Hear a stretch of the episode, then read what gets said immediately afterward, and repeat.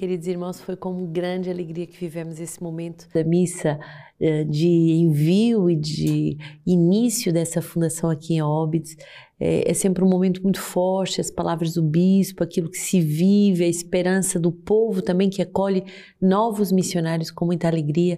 Então é um momento forte de experiência de igreja, um momento forte de tocarmos a necessidade de tantos missionários serem enviados no mundo inteiro. Então rezemos para que o Senhor multiplique os missionários, porque diante da grande tarefa parece sempre tão pequenininho e tão insignificante o número de missionários face a tantos desafios, sobretudo aqui na Amazônia, onde as distâncias são tão longe, uh, onde temos que percorrer tantos rios e tanta, tantas, uh, tantos quilômetros para chegar aos povoados, às aldeias, mas justamente tudo que é de Deus começa pequeno e depois, com a graça, vai aumentando, vai crescendo, vai se aprofundando.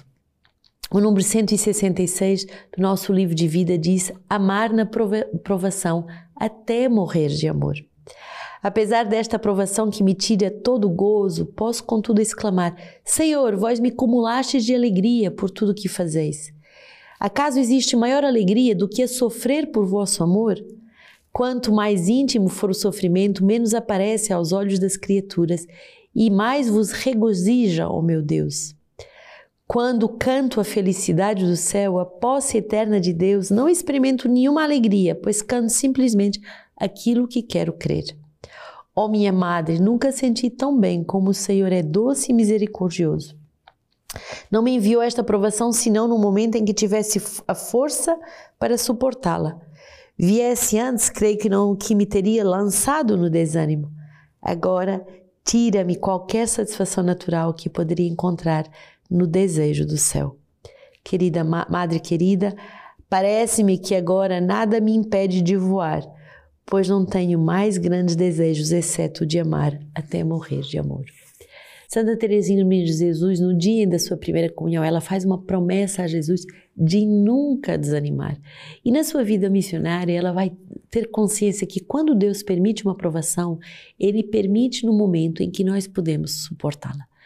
E justamente ela vai agradecer porque as provações vêm no momento em que a pessoa tem força para suportá-las como um ato de amor.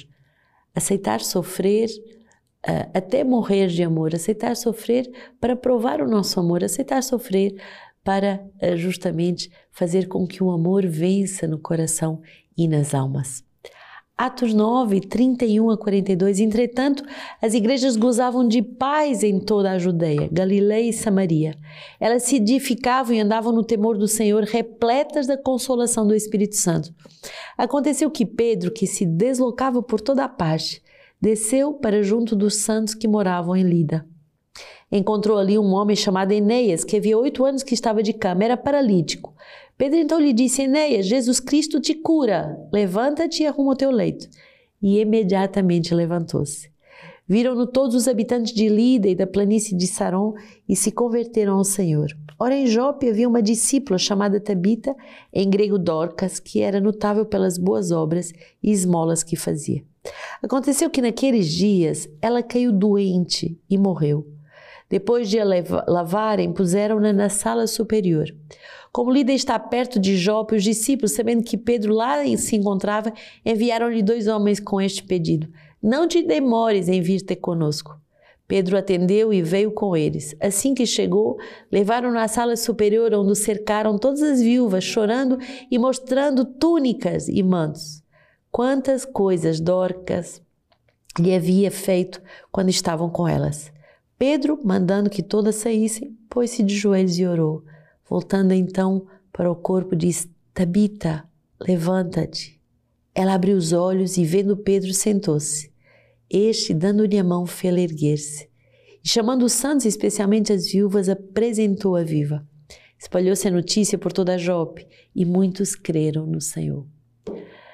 Tão bonito ver a missão de Pedro. Pedro que uh, percorria, uh, se deslocava por toda a parte. O missionário é esse homem itinerante, peregrino, que se desloca, não porque ele gosta de viajar, mas porque ele sabe que ele deve encontrar as almas que precisam de viver as ressurreições que a palavra vai provocar. E é bonito porque, por um lado, o missionário ele se desloca, ele pode até sofrer para que, olha, as igrejas gozem de paz, se edifiquem e andem no temor do Senhor, repletas da consolação do Espírito Santo. Quer dizer que vai haver um contraste entre a vida do missionário e a vida das comunidades que se edificam, que se estabilizam, que se enraizam naquele lugar e que vão experimentar a consolação do Espírito Santo.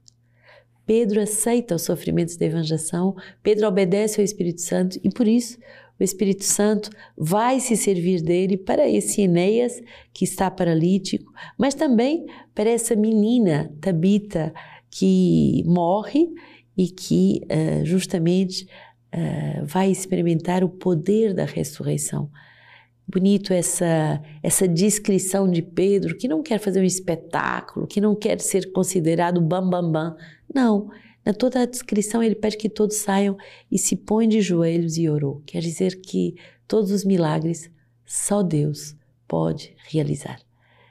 O, o, instrumento que é o missionário é apenas um instrumento de intercessão é um instrumento de uh, rezar por aquela pessoa que precisa de uma ressurreição. E é bonito esse gesto simples de Pedro que chama a pessoa pelo seu nome, que, que pede que ela se levante. E essa atitude na palavra de Deus é uma atitude de ressurreição e que lhe dá a mão como essa, como a igreja que como uma mãe dá a mão às almas para que elas se levantem, se fortifiquem.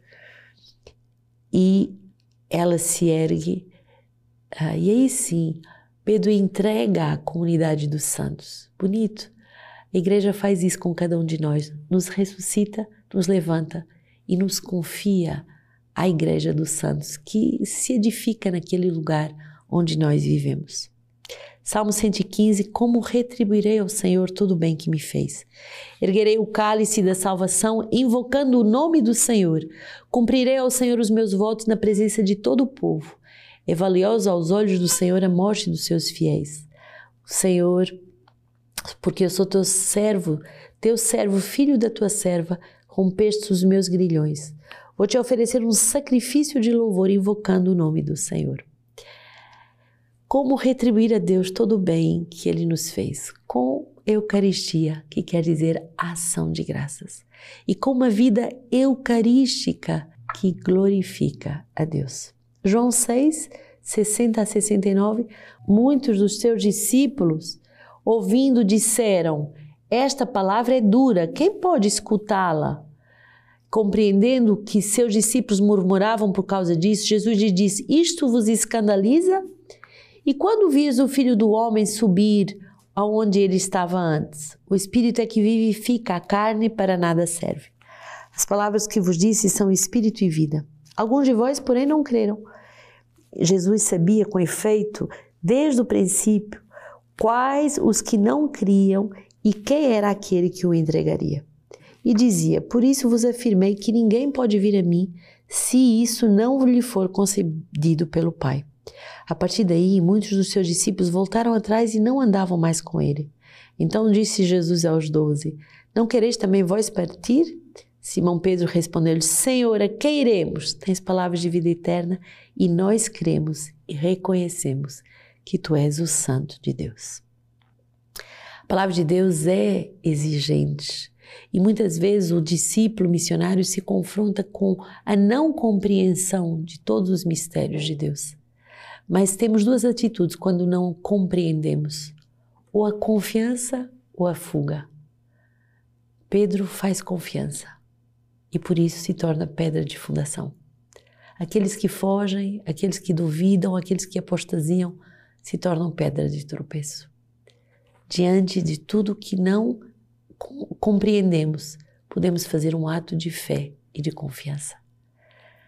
Hoje, no comentário sobre o Evangelho de São João de São Cirilo de Alexandria, do século V, ele vai dizer assim: Depois que o Verbo de Deus, que tudo vivifica, assumiu a carne, restituiu à carne o seu próprio bem, isto é, a vida. Estabeleceu com ela uma comunhão inefável e tornou a fonte de vida com ele mesmo, como ele mesmo o é por natureza. Por conseguinte, o corpo de Cristo dá a vida a todos os que dele participam, repele a morte dos que a ele estão sujeitos e os libertará da corrupção, porque possui em si mesmo a força que a elimina plenamente. O Senhor nos dá a vida e, sobretudo, o Senhor estabelece conosco uma comunhão inefável. Os missionários são portadores dessa boa nova. Todos os homens são chamados a ter a vida e a vida em plenitude, mas, sobretudo, a viver essa comunhão inefável com a Trindade.